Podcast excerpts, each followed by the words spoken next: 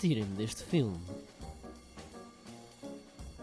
O vosso programa de cinema na Engenharia Rádio. Com Rita Costa Marinho.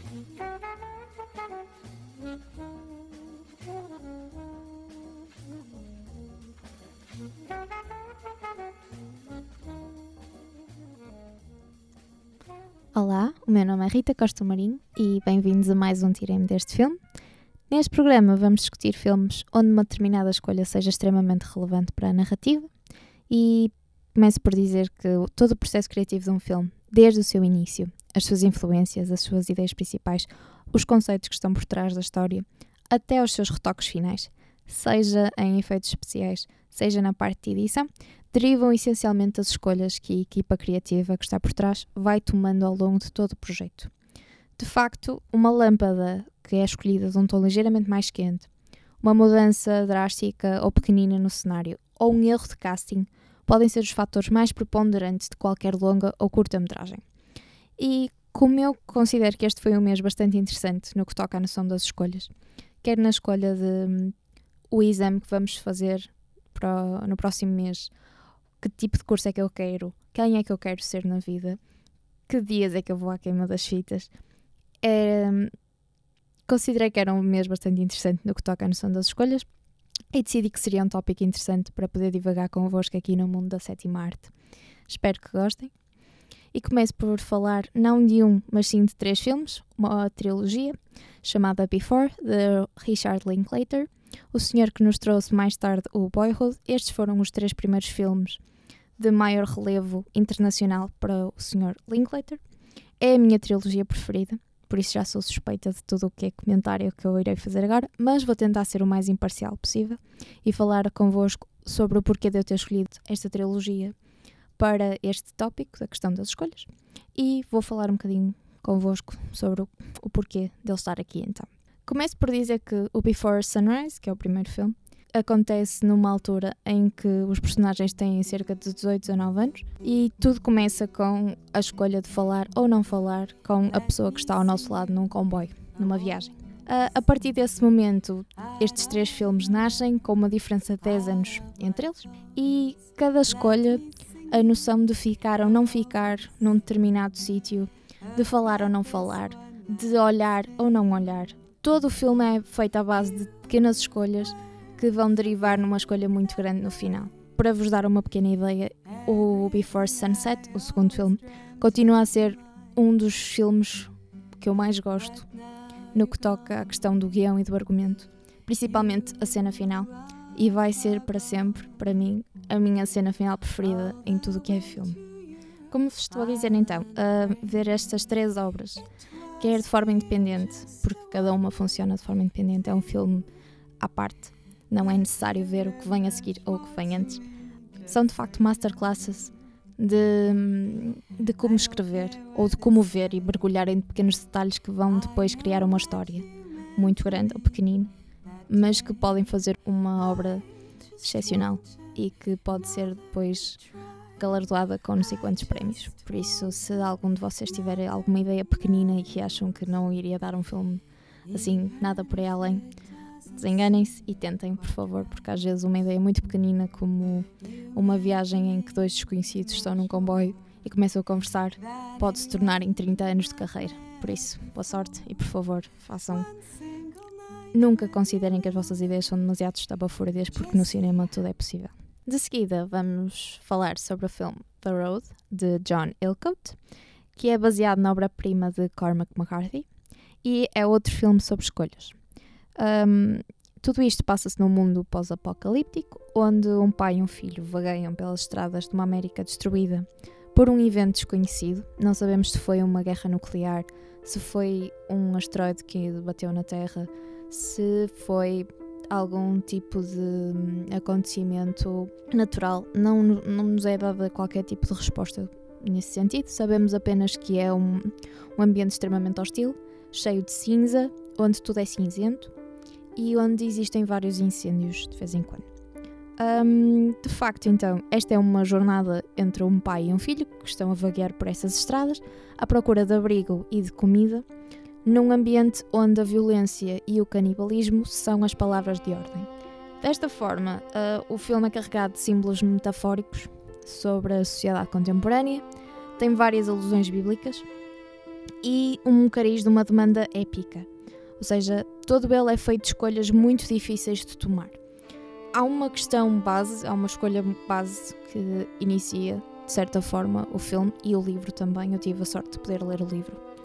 Uh, e hum, a questão base é se é legítimo o suicídio ou desesperar e não acreditar numa situação de um futuro melhor e acabar de facto com o sofrimento, com a fome e com o desespero que é vivido neste ambiente, ou lutar e continuar com a vida e tentar encontrar algum tipo de esperança ou algum tipo de hum, futuro, uh, algures pela estrada. E então é esta a escolha que é feita pelo pai e pelo filho ao longo de todo o filme.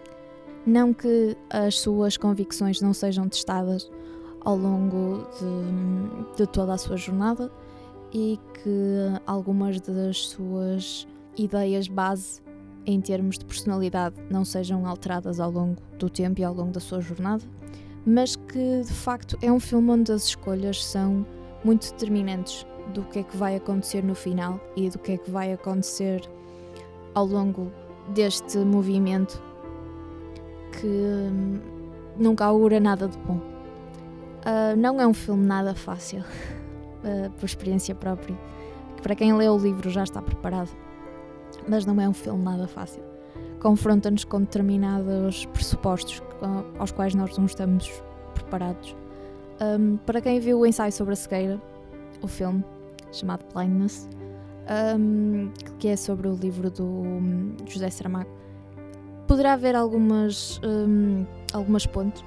Contudo, este filme mexe um bocadinho mais connosco porque a relação entre o pai e o filho é tão próxima e atinge-nos de uma maneira tão profunda que ver este tipo de ambiente e este tipo de escolhas que são feitas ao longo do filme ainda nos deixa mais vulneráveis e mais suscetíveis de sentir algo muito forte quando vemos o filme. Como eu digo, este é um filme muito, muito pesado, contudo é extremamente belo e é um filme que deve ser visto.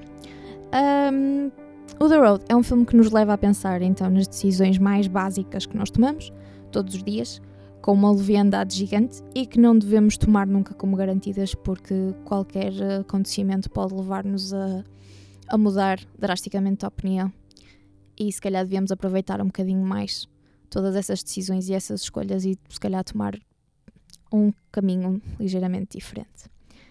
Este é um filme que eu considero mais como uma lição e um aviso sobre um futuro que pode estar ao fundo da esquina e no qual uma escolha simples pode ditar uma morte lenta, dolorosa e sem sentido, ou uma tentativa de hum, encontrar um futuro melhor ou de fazer este mundo um bocadinho melhor. É um filme muito pesado, volto a repetir, mas é um filme necessário, principalmente neste nosso século XXI. Passando agora para um tema um bocadinho mais leve, uh, eu pela primeira vez trago para o programa um filme de animação, aleluia, uh, e trago o Spirited Away, do grande Miyazaki. Este senhor, para quem não o reconhece, é o responsável por grande parte das obras-primas do cinema de animação japonês. Não estou a falar de animes, nem para aqueles que não conhecem o tipo de cinema japonês de animação, também não estou a falar de samurais. Um, estou a falar de filmes muitíssimo tocantes e muitíssimo sensíveis e necessários um, que este senhor faz no seu estúdio Ghibli e que, que, vos convido todos a conhecer. E então vou-vos trazer um bocadinho do que é que é o Spirited Away, que é um dos melhores filmes que eu já vi até agora na minha vida, do que toca a cinema de animação e que foi um dos meus uma das minhas maiores influências quando eu era pequenina. Mas voltando às escolhas e para vos tentar explicar o porquê de eu ter colocado este filme uh, nesta categoria e nesta edição, a premissa base do filme é sobre a descoberta do mundo dos adultos pelos olhos de uma criança chamada Shihiro, é uma menina que nos seus 11, 12 aninhos e que hum, toda esta odisseia pelo mundo dos adultos é mascarada por Miyazaki de uma forma magistral e mascara esta descoberta deste mundo tão real numa hum, dimensão paralela, povoada por monstros, bruxas, príncipes amaldiçoados e bebês gigantes, um bocadinho aquilo que os contos infantis fazem, e já faziam desde o seu início, com as questões do mundo dos adultos, de forma a transferi-las para um imaginário mais infantil e que fosse mais fácil de compreender para as crianças.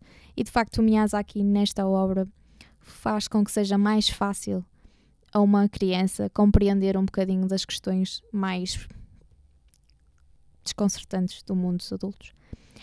E hum, esta alegoria mágica mostra de facto como as escolhas feitas por estas crianças, por este olhar mais sonhador e mais inocente, não deveriam ser eh, perdidas e que cada um de nós deveria ter um bocadinho disso ainda connosco. E é um bocadinho aquilo que o Miyazaki pretende com os seus filmes, principalmente neste, pelo menos para mim, porque fazem com que o espectador pense no momento em que as suas ações começaram a tomar um cariz muito mais adulto, em que essa hum, noção de sonho e essa noção de imaginação foi se diluindo. E é desta forma muito menos instintivo, pelo menos no meu entender. Esta é a principal magia, então, dos filmes deste senhor. É trazer a infância de volta ao público e ver como essa nossa faceta lida com problemas e com questões mais sérias de identidade ou simplesmente de ser adulto e o que é que significa crescer e envelhecer.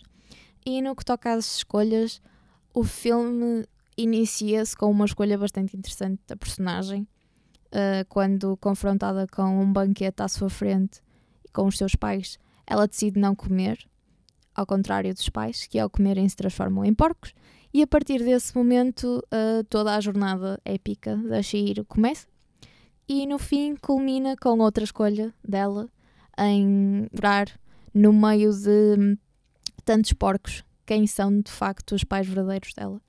E não vos quero contar mais porque gostaria muito que vissem o filme e que depois comentassem comigo o que vocês acharam, se vocês consideram que é um filme ligeiramente diferente dos filmes da Disney e em que sentido, se é positivo, se é negativo. E gostava muito de vos ouvir sobre esse assunto. Deixo-vos só um bocadinho da banda sonora deste filme, porque eu acho que é genial. E espero que seja a parte boa do vosso dia hoje, nem que seja ver só um bocadinho desta animação que é genial.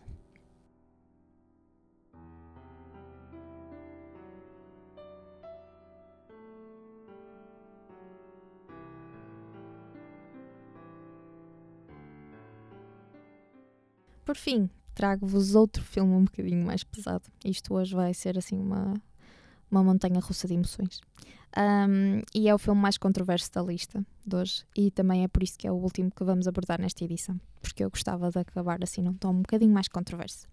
O filme chama-se Compliance, é um filme de 2012 de Craig Zobel, baseado num evento verídico. Um, eu acho que ainda não tinha trazido nenhum uh, filme baseado em eventos verídicos aqui para o programa. E eu trouxe este porque é um filme que ainda me assombra um bocadinho e eu acho que é necessário falarmos sobre ele, principalmente neste mês.